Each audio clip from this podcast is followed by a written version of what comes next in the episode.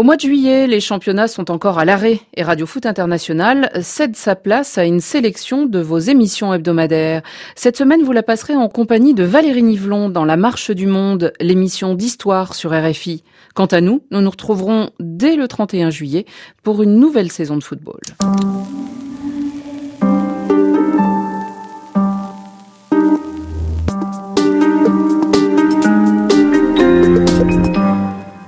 La marche du monde. Valérie Nivelon. Bienvenue dans votre émission consacrée cette semaine à l'histoire du rendez-vous mondial du cinéma. Le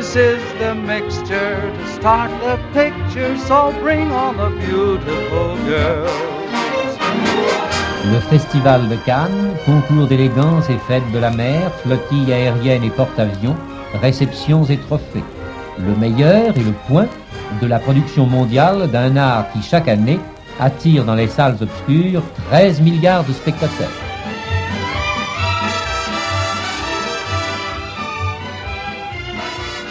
Bonjour, Gilles Jacob. Bonjour. Vous qui avez été euh, délégué général, puis président du Festival de Cannes hein, jusqu'en 2014, vous qui avez pendant plus de 30 ans accueilli les stars du monde entier au palais du festival, vous évoquez la montée des marches comme une élévation vers la spiritualité. Que voulez-vous dire exactement? Ce qui m'a mis euh, la puce à l'oreille dans cette comparaison presque religieuse, l'ascension euh, vers le paradis, vers les étoiles, etc., c'est le jour où Lars von Trier a monté les marches en ayant endossé le smoking de Dreyer. Dreyer, c'est un immense cinéaste euh, danois des années 40, 50, 60, qui est mort maintenant, et il a légué son smoking à Lars von Trier, qu'il a mis et qui a monté les marches et qui a raconté qu'il avait l'impression d'être poussé par l'âme de Dreyer. Alors je me suis dit, ça c'est une image magnifique, euh, d'espèce de transmission euh, entre générations, et on a commencé à évoquer euh, cette montée des marches sous un tout autre angle, qui n'était plus seulement simplement des badauds qui venaient voir passer les comédiens, mais qui montait vers quelque chose. vers quoi? La Palme d'Or, évidemment, vers euh, tous les succès possibles et imaginables qu'on leur souhaite à tous. Et puis, tout d'un coup, euh, ça s'est mélangé avec cette comparaison religieuse qui tient beaucoup, en effet, de l'ascension. Une élévation euh, religieuse, une élévation également humaniste, diriez-vous? Humaniste, spirituelle et surtout de défense des grands artistes. Parce que vous savez bien que dans le monde, et j'ai toujours vu ça en 38 ans de carrière, d'itinéraire plutôt que de carrière, euh, les gens dans certains pays sont molestés, sont emprisonnés, on leur interdit de travailler. Ça, ça remonte déjà aux années 70 où quelqu'un comme Vajda, euh, quand il a fait L'homme de marbre, ou des gens comme Tarkovsky, euh, étaient empêchés dans leur pays, on leur interdisait de montrer leurs films à Cannes. Et euh, a commencé la bataille, qu'on a souvent gagnée d'ailleurs, mais pas seulement dans les pays de l'Est, puis ensuite euh, le rideau de fer est tombé, et, on a pu davantage travailler avec eux, mais dans d'autres pays, que ce soit l'Iran, que ce soit la Chine, que ce soit encore d'autres pays, où les artistes étaient empêchés. Et moi j'ai toujours lutté depuis ma première année la deuxième en fait, où il y avait R de Miloš Forman, grand cinéaste euh, tchèque des années 60-70. Et Miloš Forman était venu à Cannes avec R et il m'a dit je veux faire l'ouverture. Ah, mais pourquoi euh, le film pourrait très bien être en compétition Pourquoi faire l'ouverture? Et donc Miloš m'avait dit bah, euh, au moins je sais je pars voir ma mère en Tchécoslovaquie, je sais que si je suis retenu là-bas, tu viendras me chercher. Et j'y serais allé d'ailleurs. Et puis ça, ça s'est arrangé, il est revenu et on a pu faire l'ouverture commodément. Au son de nos archives sonores, je vous propose de rembobiner le film du festival jusqu'à sa création en 1939. C'est Philippe Erlanger qui raconte, il est le premier délégué général du festival. L'idée m'est venue dans un wagon-lit. Euh, il y avait une grande bagarre euh, au Festival de Venise où je représentais la France parce que M. Goebbels était intervenu pour fausser les résultats et peser sur les décisions du jury, ce qui avait provoqué évidemment une vive irritation, notamment de la part des anglo-saxons. On était à la veille de Munich, on s'attendait à la guerre. J'ai pris le train le soir même, j'ai pas pu dormir, il y avait beaucoup d'événements qui m'empêchaient de trouver le sommeil. Et c'est alors qui m'est venue l'idée que la place était maintenant libre euh, pour un autre festival qui aurait été à l'époque, nous sommes en 1938, euh, le festival du monde libre.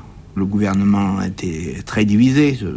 Il y avait ceux qui voulaient ménager l'axe et il y avait ceux, au contraire, qui voulaient y résister. Euh, finalement, euh, Hitler ayant eu l'idée d'occuper Prague, euh, ça a été très fâcheux pour la paix du monde, mais ça a déclenché le festival.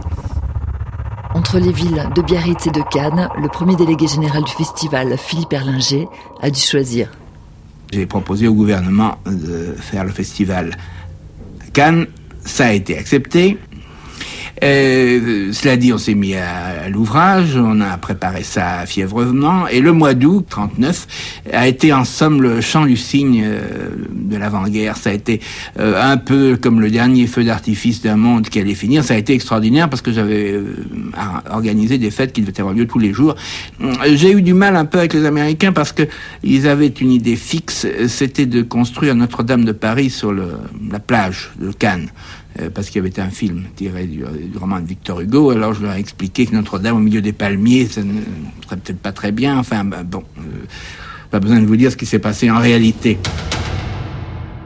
Le premier festival n'a donc pas eu lieu à Biarritz, euh, mais à Cannes, hein, dans l'ambiance tendue de la montée du national-socialisme en Allemagne et du fascisme en Italie, en réaction à la Mostra de Venise créée en 1932 ce qui n'a pas empêché les extravagances des Américains. Stoppé net par la Seconde Guerre mondiale, le Festival de Cannes renaît dès 1946 dans une France dévastée par des années de, de guerre et d'occupation allemande. Et j'aimerais justement que l'on évoque ensemble votre Seconde Guerre mondiale, celle que vous avez vécue enfant, car pendant ces années d'occupation, vous étiez réfugié à Nice et vous avez échappé de peu à une arrestation de l'armée allemande. Oui. Alors nous, nous étions en effet réfugiés dans, un hôtel à, côté de Nice, euh, et euh, cet hôtel avait été complètement fermé. Il y avait que cinq ou six personnes qui habitaient là, des réfugiés, jusqu'au jour où l'armée italienne est venue l'occuper, parce que Nice était zone italienne d'occupation. Euh, les Italiens étaient des gens charmants, pas du tout agressifs, vraiment on les côtoyait, on leur parlait pas, mais ça se passait très bien. Jusqu'au jour où, en effet, euh, l'armée allemande, ou plus exactement euh, des, nazis, de la Gestapo, est arrivée à encercler l'hôtel et a voulu euh, emmener les juifs qui étaient là réfugiés. Moi, j'avais 11 ans. Et mon frère 13, et on a été sauvés par le barman de l'hôtel, qui, chose extraordinaire, s'appelait Adolphe. C'est vous dire l'ironie de la chose. Et puis on a été emmené dans une cave, puis dans une autre maison où on nous a hébergés, puis la femme de la, personne qui nous a sauvés, euh, l'un après l'autre nous a emmenés en train jusqu'en Isère, où là, dans un séminaire qui a bien voulu nous accueillir, qui s'appelait l'Alumna du Saint-Rosaire, c'était des assomptionnistes, nous ont pris pour trois ans euh, où on menait la vie des, des, élèves séminaristes. On allait à la messe, on chantait la messe. Euh, euh, moi, je jouais de l'harmonium. Alors évidemment, je jouais plutôt Marinella ou des chansons de Tino Rossi que j'avais entendues à la radio d'avant-guerre que des hymnes religieux que je ne connaissais pas. Mais bon, tout ça s'est très bien passé jusqu'au jour où, et ça, Louis Malle le raconte très bien de revoir les enfants, on est à nouveau encerclé, mais cette fois-là par l'armée allemande, qui cherchait euh, en fait des résistants, des jeunes gens qui étaient dans la résistance. Mais tant qu'à faire, ils pouvaient embarquer des jeunes juifs en même temps. Et là, moi, je me suis caché, et mon frère aussi, euh, sous l'harmonium, qui est devenu un piano dans le film de Louis Malle. Et nous, nous avons été sauvés par le père supérieur qui a en effet entrouvert la porte, l'officiellement est rentré, est ressorti, on a entendu le bruit de bottes, et puis ils sont partis. Donc on a à deux reprises euh, failli être emmenés, déportés, que sais-je. Louis Mal qui a donc raconté votre histoire hein, dans, une scène du film Revoir les enfants. En 1946, J. Jacob, vous avez 16 ans. Le vrai premier festival, c'est le 20 septembre 1946. Un festival qui révèle Rome ville ouverte de Rossellini, tandis que Jean Cocteau fait un baise-main à Michel Morgan en maillot de bain sur la plage devant les photographes.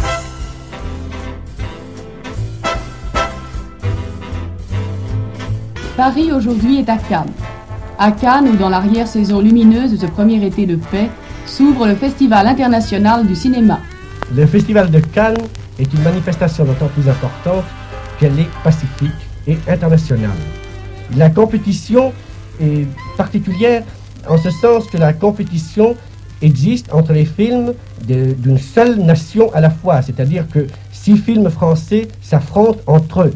Euh, six ou sept films américains s'affronteront d'autre part entre eux. Les films anglais s'affrontent également entre eux, les films soviétiques également. Mais dans chaque catégorie, il y aura un prix pour récompenser le meilleur film français, un prix pour récompenser le meilleur film américain, etc. Chaque pays aura son Oscar national. Chaque pays aura sa récompense, son Oscar, qui est du reste une, toile. On a renoncé aux éternelles coupes en vermeil pour des toiles de peintre français. Jacob. Parce qu'en réalité, si vous reprenez euh, les archives de l'époque, tous les films ont eu un prix. Alors, il y avait des dénominations différentes, mais quand il dit c'était les films d'un même pays qui luttaient entre eux, oui et non, il y a eu le Grand Prix de l'Amérique, mais en même temps, tous les films américains sont repartis avec un prix. Et c'était très bien comme ça, parce qu'il faut comprendre qu'à l'époque, on n'avait rien. Il n'y avait pas d'essence, il n'y avait pas d'électricité, il n'y avait pas de papier, il n'y avait pas de métal, il n'y avait rien du tout. C'était de l'improvisation constante et le festival ne savait même pas s'il pourrait avoir lieu l'année suivante. C'était les balbutiements. Alors votre premier Cannes, Gilles Jacob, c'était en 1964 et c'est aussi le premier festival de Pierre Rissien, un grand homme de cinéma inconnu du grand public, mais essentiel dans l'histoire de Cannes. Comment vous, vous pourriez le présenter? Ah, Pierre Richion, c'est très simple. C'est un talent scout. C'est très exactement un cinéphile de grande qualité qui allait dans le monde entier et surtout en Asie pour découvrir des gens qui n'étaient pas suffisamment mis sous le projecteur par les grands festivals et par les, pays du monde entier. Et c'est ainsi que, par exemple, un beau jour, moi, il était une sorte d'informateur et de conseiller, euh, non officiel, mais très actif. C'est ainsi qu'un beau jour, il arrive chez moi et il me dit, écoutez, euh, je voudrais vous montrer trois courts-métrages d'une jeune réalisatrice euh, complètement inconnue, néo-zélandaise mais travaillant en Australie, et il me montre les trois premiers courts-métrages de Jane Campion. Il me dit, c'est bien le diable si vous n'allez pas prendre l'un des trois. Je regarde les films, il y avait une telle cohérence, un tel style, un tel univers que je dis, Pierre, je prends les trois, C'était une première dans l'histoire des festivals. Et d'ailleurs, l'un des trois, pile, a eu la palme d'or du court-métrage. Ça commençait bien pour la carrière de Jane Campion.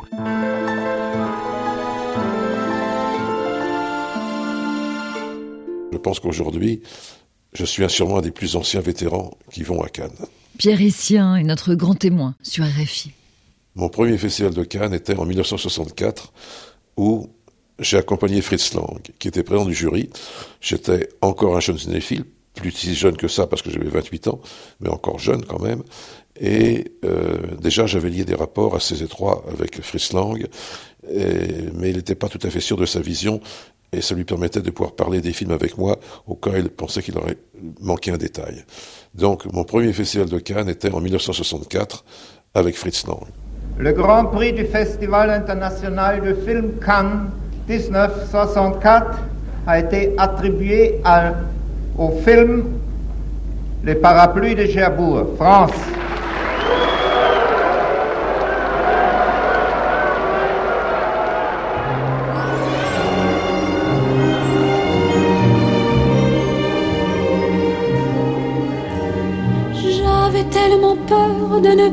Trouver. Je suis si heureuse d'être avec toi. Maintenant je ris parce que je me rends compte combien je suis bête quand je suis toute seule. Je me souviens, dès 64, on était une sorte de grande famille de, je sais pas, 100, 120 personnes peut-être, qui étaient des jeunes critiques, euh, des directeurs de salles d'arrêt des distributeurs de films sur les salles d'arrêt et on était tout le temps ensemble on, était là, voraces pour voir les films et en parler. Euh, on était tous ensemble. Euh, le festival était relativement, c'était déjà un grand festival, mais relativement un beaucoup plus petit festival, beaucoup plus convivial, beaucoup plus familial. Maintenant, c'est une grande, grande kermesse, si je peux dire. Alors, dans les choses, il y a toujours des pépites magnifiques qui n'existeraient pas sans Cannes, mais on ne peut pas dire que c'est exactement le même festival. Et en 64, euh, J. Jacob, vous l'avez souligné en, entendant cet extrait, vous vous êtes exclamé le film a été hué. Le film a été hué, je ne le savais pas. De Cherbourg. Ça, mais visiblement, on entend bien les huées mélangés avec les, les bravos qui, qui l'emportent finalement. Mais vous savez, la, la notion de sifflet, de huée au Festival de Cannes, elle est triple. Vous avez déjà euh, des, des, gens qui n'apprécient pas une sélection, et qui donc s'expriment, que ce soit des journalistes ou du public, mais notamment pour des films qui sont provoquants. Euh, La Grande Bouffe de Ferré, un film qui fait exploser les cabinets et où les gens meurent de trop manger, ça peut provoquer des mouvements divers, et Dieu sait si ça en a provoqué. Ça, c'est une chose. Après, vous avez les gens qui contestent le palmarès et qui sifflent, et c'est le, le cas des parapluies de Cherbourg, où on contestait simplement non pas le film, mais le fait qu'ils pensaient que d'autres films auraient pu gagner. Et puis troisièmement, alors là, c'est plus sombre, vous avez des attachés de presse dont le film est aussi en compétition et qui font siffler le film des autres pour essayer de promouvoir le leur. Ça, c'est un, plus, un peu plus nauséabond. Mais ça arrive aussi. Et puis il y a ceux en 1968 qui font en sorte justement qu'il n'y ait pas de festival. Ça, c'est euh, politique.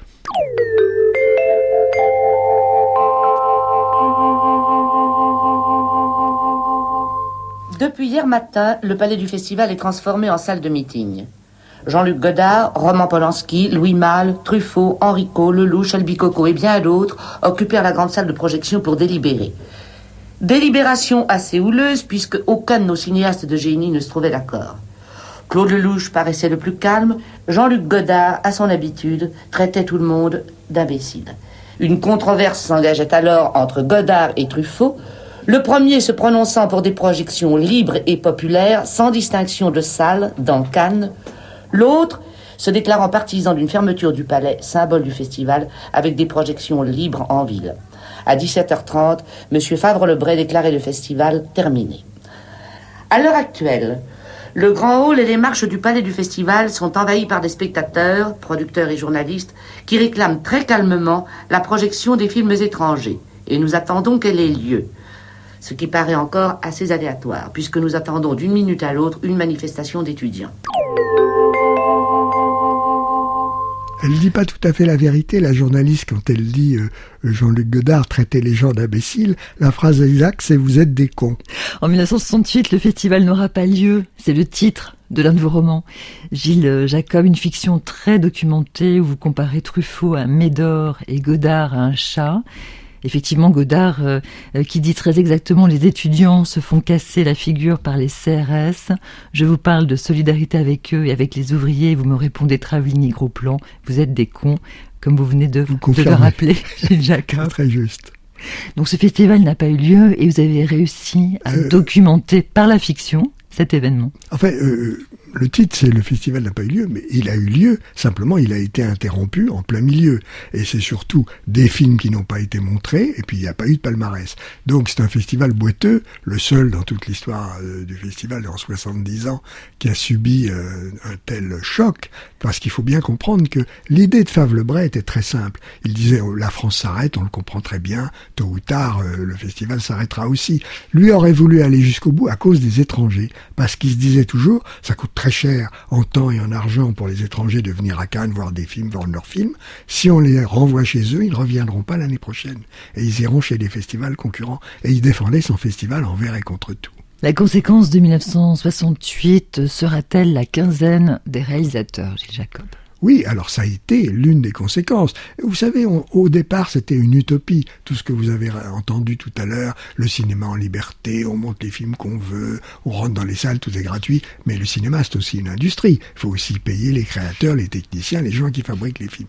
Donc cette utopie s'est terminée par une chose qui était un, une section parallèle où, à l'époque, c'était les pays qui envoyaient leurs films au festival et qui choisissaient les films. Comme on l'a vu dès 46, ça a été jusqu'en 1972. Et la quinzaine, la SRF, Société des réalisateurs de films français, se sont dit, au fond, ce sont des films académiques qui sont montrés, ce sont des films de petits copains euh, des institutions locales. Dans Russie, on envoyait Bondarchuk parce que c'était un cinéaste bien en cours. Et nous, nous voulons montrer des jeunes, des découvertes, des nouveaux venus, du vrai cinéma d'art. Et c'est ce qu'ils ont fait. Suite de la séance spéciale Festival de Cannes, c'est juste après le journal parlé sur RFI.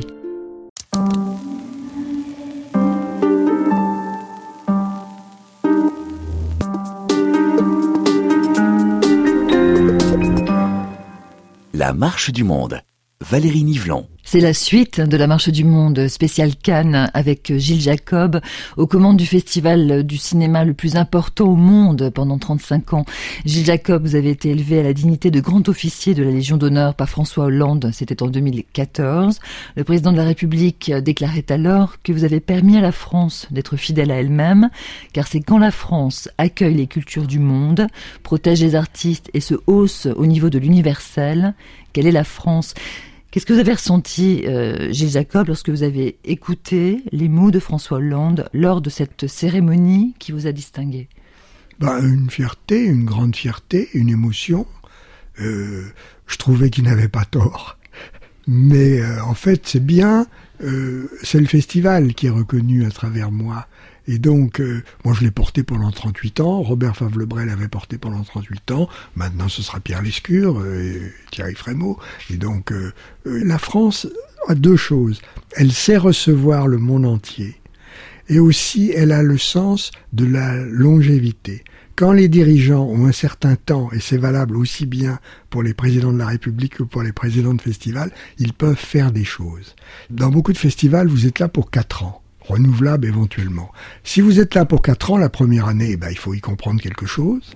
Les deux années suivantes, vous travaillez, et la quatrième année, vous pensez à être renouvelé. Et donc, le, l'efficacité ne dure que deux ans sur quatre ans, c'est pas beaucoup. Quand vous êtes, en principe, pour un certain nombre d'années, vous pouvez faire.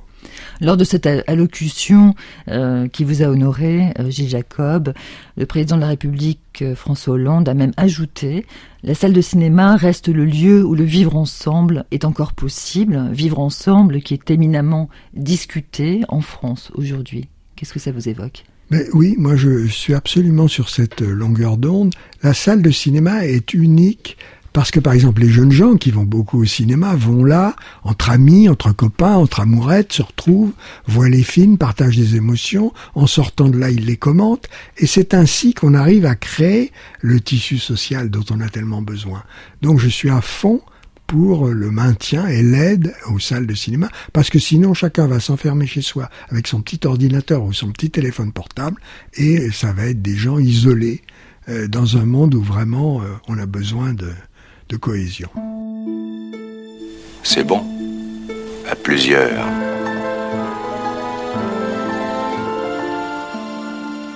Nous reprenons avec vous le fil de l'histoire de Cannes version Marche du Monde, c'est-à-dire que nous nous intéressons à la dimension politique du festival et à la défense des cinématographies émergentes. Car ces années 60 ont vu à Cannes des films très marqués, comme par exemple MASH de Robert Altman, Palme d'Or en 1970, ou encore Z de Costa Gavras. On peut peut-être redire un mot sur ces films.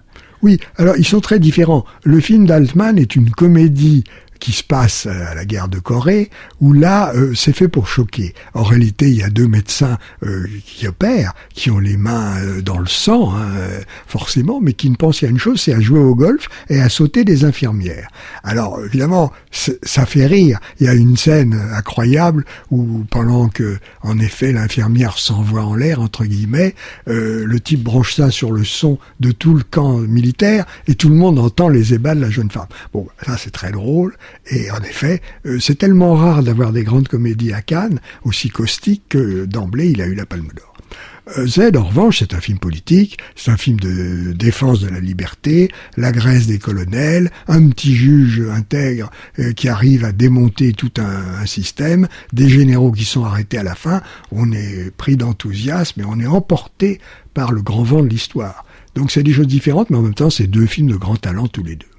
Gilles Jacob, vous avez euh, rappelé qu'en 1972, euh, la règle du jeu de la sélection est modifiée. C'est le Festival de Cannes qui choisit les films étrangers. Ce ne sont plus les pays qui décident des films qui vont les représenter à Cannes. Et puis vous, vous devenez délégué général en 1978 dans ce festival qui vient donc de gagner cette indépendance euh, éditoriale. Et vous créez la Caméra d'Or. Dans quel état d'esprit? Ah ben, dès le début, j'ai compris, parce que j'avais 14 ans de critique derrière moi, que les grands metteurs en scène du monde entier étaient en train de disparaître, soit de mourir, soit d'être en retraite, soit de ne plus pouvoir travailler. Donc je me suis dit, il faut œuvrer pour le renouvellement des générations de grands cinéastes. Et pour ce faire, j'ai eu un plan cohérent, je pense, sur différentes années. La première année, ça a été tout de suite la Caméra d'Or, création d'un prix d'un premier film dans n'importe quelle section du festival. Donc on lui remettait à l'époque une vraie caméra pour pouvoir tourner euh, le film suivant. Ensuite, j'ai euh, rassemblé les sections de Maurice Bessier en une seule qui s'appelait Un certain regard, qui était un complément légitime de la compétition proprement dite. Et un peu plus tard, j'ai créé la Ciné Fondation, qui sont trois volets les compétitions de concours de films de fin d'études des écoles mondiales de cinéma, ça, ça se passe à Cannes. La résidence du, de la Ciné Fondation, ça c'est à Paris, pour euh, permettre à de jeunes créateurs du monde entier d'écrire un scénario pendant cinq mois. Et le troisième volet, c'est l'atelier qui contribue à une aide financière pour faire des films pour en effet tous ces jeunes gens.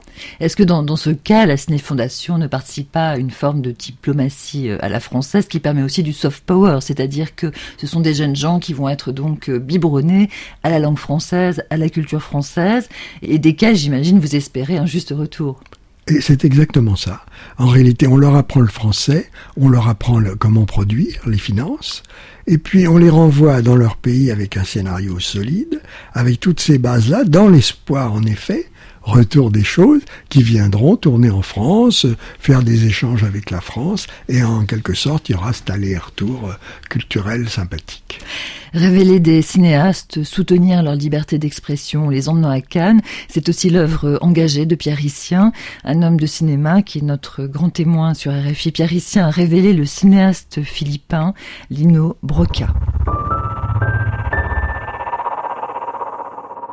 En 1975, j'ai amené Touch of Zen à Cannes.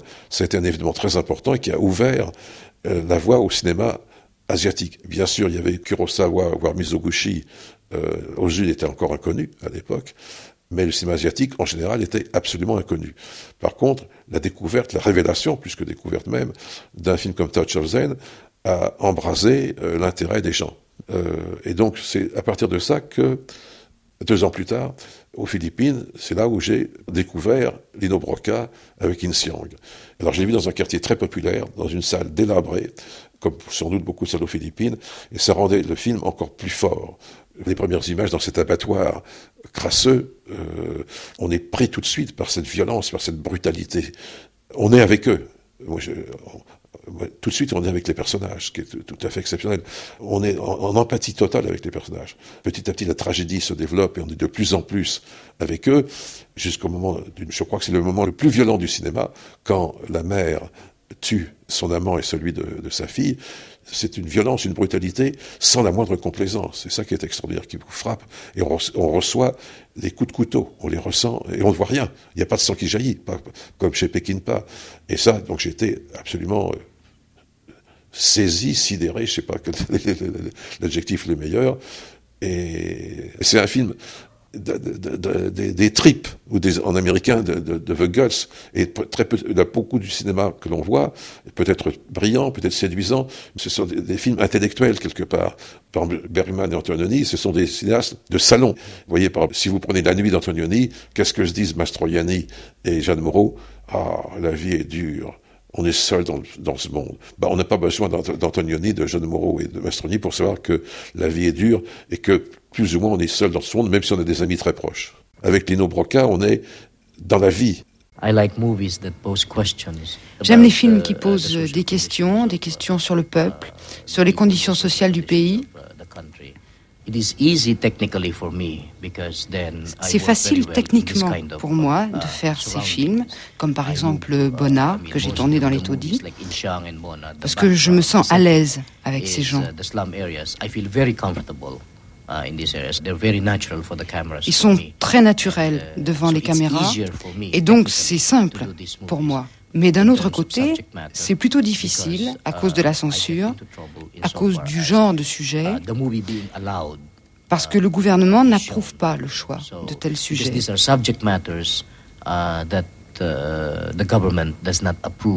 La voix de Lino Broca dans la marche du monde, c'est Pierre Hissien qui amène son film Insiang au Festival de Cannes. En 78, j'amène le film à Cannes et on n'a eu aucun problème pour sortir le film, pour le faire venir à Paris et donc le projeter à Cannes. Par contre, le contre-coup de la projection de Cannes, c'est que Madame Marcos a été totalement furieuse. Comment, au lieu de montrer la beauté des crépuscules euh, sur la de Manille, euh, on nous montre, euh, on montre ce qui est faux, ça n'existe pas. On voit bien que le film n'est pas tourné en studio. Enfin, Madame Marcos s'est audit, etc. Et du coup, Madame Marcos a fait instituer une censure pour la sortie des films. Et les réalisateurs doivent être clairs sur le rôle du cinéma, du tiers-monde. Uh, uh, Et je pense que le cinéma du tiers-monde uh, a une responsabilité entière, qu'il a un rôle évident, qu'il ne peut pas se fermer les yeux, qu'il ne peut pas refuser la responsabilité d'avertir le public sur tous ces problèmes.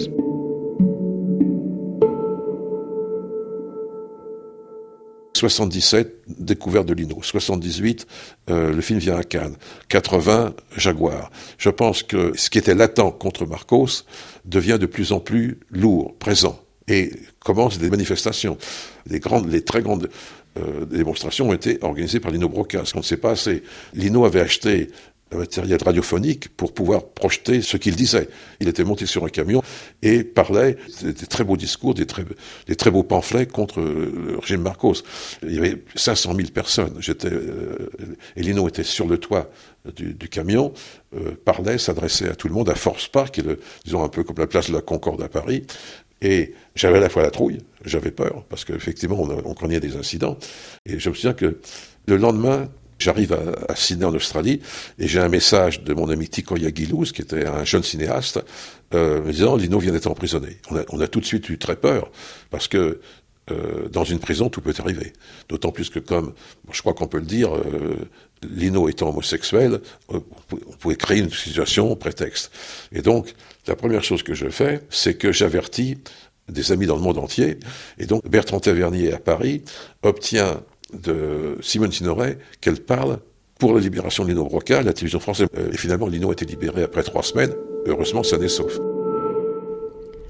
La libération du cinéaste Lino Broca, demandée à la télévision française par Simone Signoret, ça aussi c'est comme un moment fort de l'histoire du festival de Cannes, Gilles Jacob. Oui, oui, ben ça fait partie toujours de la volonté de libération des artistes euh, emprisonnés. Ça, ça a toujours été notre constance euh, de tous les temps et euh, on s'y tient beaucoup. Et Lino Broca n'est pas le seul. Non, mais bien sûr que non. On les a cités tout à l'heure, certains autres, mais il y en a beaucoup d'autres. je ferai une petite observation. Je ne suis pas partisan d'opposer des metteurs en scène. C'est pas parce qu'on aime Lino Broca qu'il faut jeter au panier Bergman et Antonioni. J'attendais bien votre réaction. Ça n'a rien à voir. Euh, dire ce sont des cinéastes de salon, c'est quand même un peu réducteur. Mais enfin, passons. Gilles Jacob, euh, je vous propose euh, un autre regard sur le Festival de Cannes, celui d'un exploitant d'une salle à réessayer, car ce sont eux qui défendent au quotidien le cinéma d'auteur. Bonjour Frédéric Borgia. Bonjour. Frédéric euh, Borgia, vous êtes le directeur de l'Institut Jean Vigo à Perpignan, près de la frontière espagnole, dans le sud de la France. Dans la marche du monde, nous nous intéressons à, l'histoire politique euh, de, Cannes, hein, qui euh, d'ailleurs à, ses origines a été créée en réaction en quelque sorte à, une mostra italienne, peut-être trop empreinte d'idéologie fasciste. En ce qui concerne votre souvenir politique fort de Cannes, quel serait-il?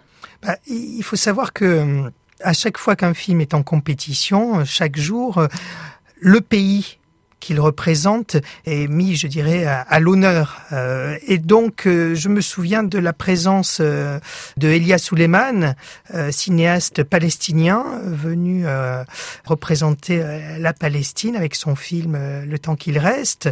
C'était un moment fort parce que voilà, c'est un pays qui n'est qui n'est pas reconnu et donc s'est posé la, la, question de de la montée du drapeau palestinien en plein festival de Cannes, geste qui qui euh, euh, poser plein de problèmes. Et la Palestine, euh, pendant un, moment, a existé aux yeux du monde du cinéma, aux yeux du monde des cinéphiles, mais aux, aux yeux du monde. Frédéric Borgia, moi j'aimerais savoir ce que vous, vous entendez par cinéphile. Bah, c'est celui qui aime par-dessus tout le cinéma et que le cinéma aide à se construire, je dirais. Les films, la pratique du cinéma m'ont vraiment aidé à, à, me construire et à, à voir le monde par le prisme du, cinéma. Alors justement, quels sont les films qui vous ont ouvert sur le monde à Cannes Les cinématographies euh, des, pays émergents qui m'ont vraiment marqué euh, ce sont les cinématographies euh, iraniennes avec l'émergence d'Abbas Kiarostami tout d'abord parce que Abbas Kiarostami a fait le choix en tant que cinéaste de rester en, en Iran au moment de la révolution. Il a fait ce choix-là très fort. Il a continué à travailler pour l'Institut pour le développement intellectuel des enfants, une structure qui était quand même euh, organisé par l'État. Donc il a fait ce choix de, de rester euh, dans son pays parce que pour lui, euh, un cinéaste qui quittait son pays était comme un arbre qu'on déracinait. Donc il a préféré rester avec tous tous les problèmes qu'il a rencontrés en Iran, mais aussi la protection, je dirais, que lui a apporté le festival de, de Cannes. Hein. J'aime bien revenir là-dessus parce que je pense que certains cinéastes ont été protégés par le festival de Cannes, ont eu une reconnaissance internationale, donc en termes économiques, ils ont pu trouver des financements pour leurs nouveaux films et ont été protégés euh, en termes artistiques, ils étaient reconnus, donc euh, les gouvernements n'embêtaient pas trop euh, ces cinéastes dans leur vie quotidienne. Concrètement parlant, je n'ai pas besoin d'un prix pour me faciliter la vie, même si j'ai l'impression que celui-ci a plutôt engendré des problèmes. Car comme je travaille avec peu de moyens, je n'éprouve pas l'envie de changer de style, de méthode ou de pays. Cela dit, le fait que le cinéma iranien obtienne un tel prix après tant d'années et dans la situation culturelle et actuelle en Iran, il est indiscutable que ça a procuré une véritable joie aux Iraniens de l'intérieur comme de l'extérieur. D'autant plus que le mot Iran est rarement évoqué avec respect de nos jours. Dans ce sens, ce prix, sans vouloir prétendre quelque chose de particulier, ne m'appartient pas. Cette récompense est beaucoup trop grande pour appartenir à une seule personne. Je dirais même que ce prix revient autant au peuple qu'au cinéma iranien. Donc je n'attends pas de grands changements pour moi. Si cela n'entraîne pas de problème, cela me suffit.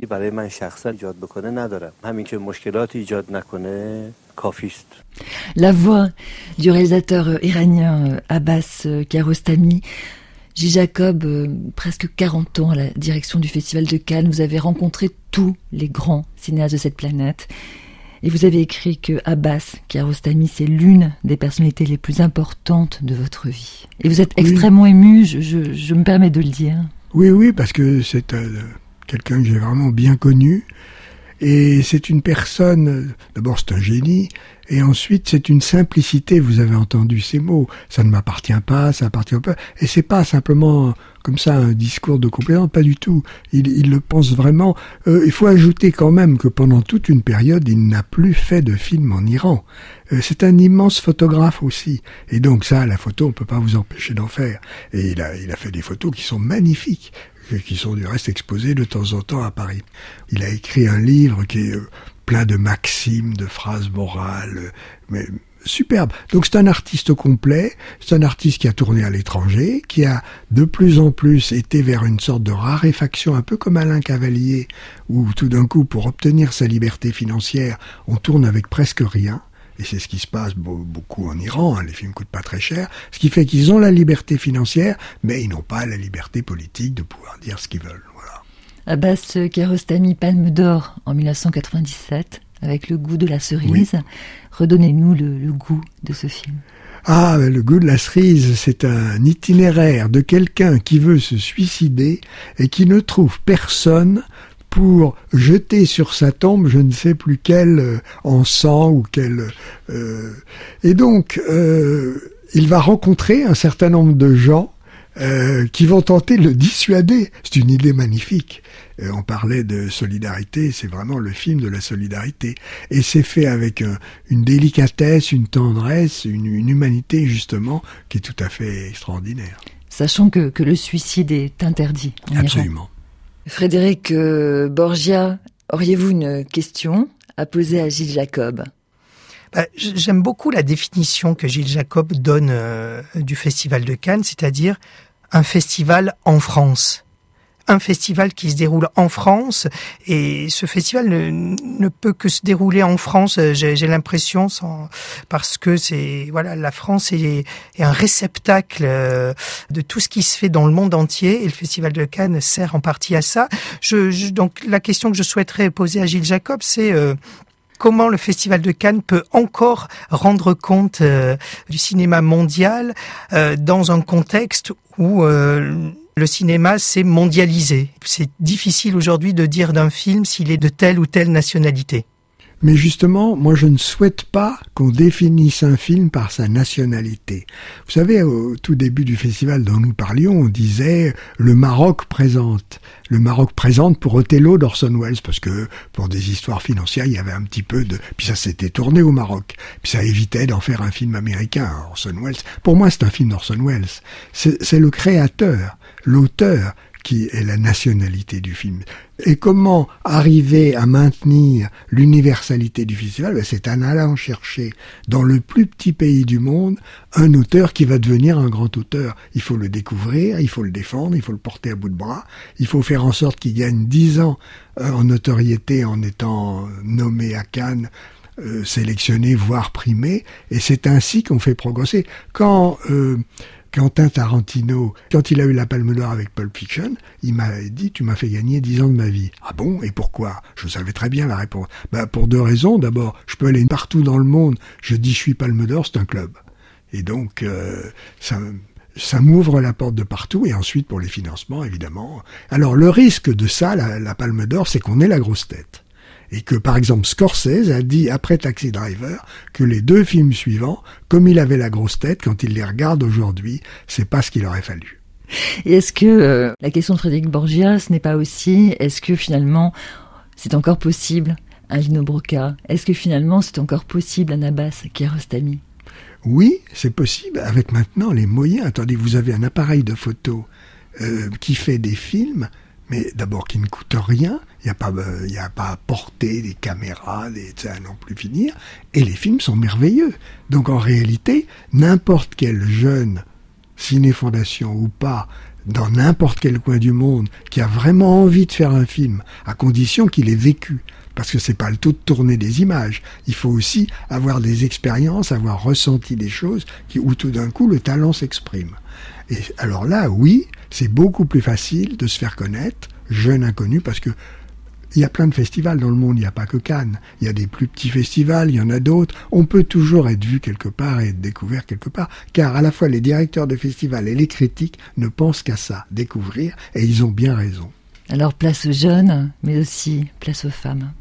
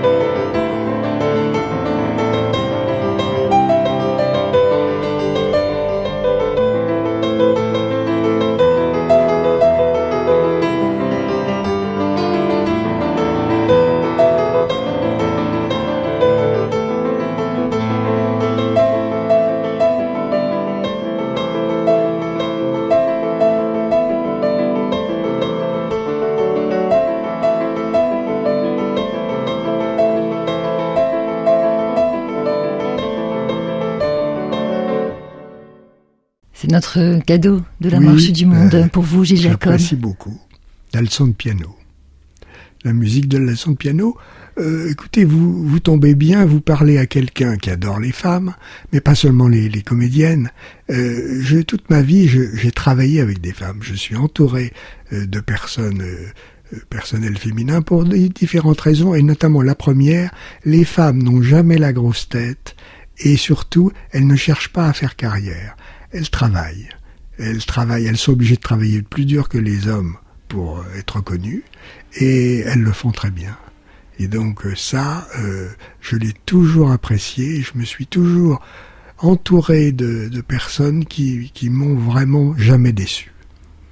Jane Campion, réalisatrice euh, distinguée, aimée par vous, Gilles Jacob. Ah, pourquoi si peu de femmes? Pourquoi si peu de femmes? Ah, alors euh, la défense du festival, elle n'est pas fausse, et de dire que c'est pas le festival qui ne choisit pas les femmes, c'est que le cinéma mondial leur fait mille difficultés parce que les femmes ont été très longtemps confinées dans des métiers subalternes, tout à fait honorables. Mais euh, le métier roi, c'est metteur en scène, euh, éventuellement producteur. Mais les femmes ont été cantonnées dans des scripts, dans des montages, aussi chef opérateur. C'est des métiers magnifiques. Mais le mieux, c'est quand même le grand patron.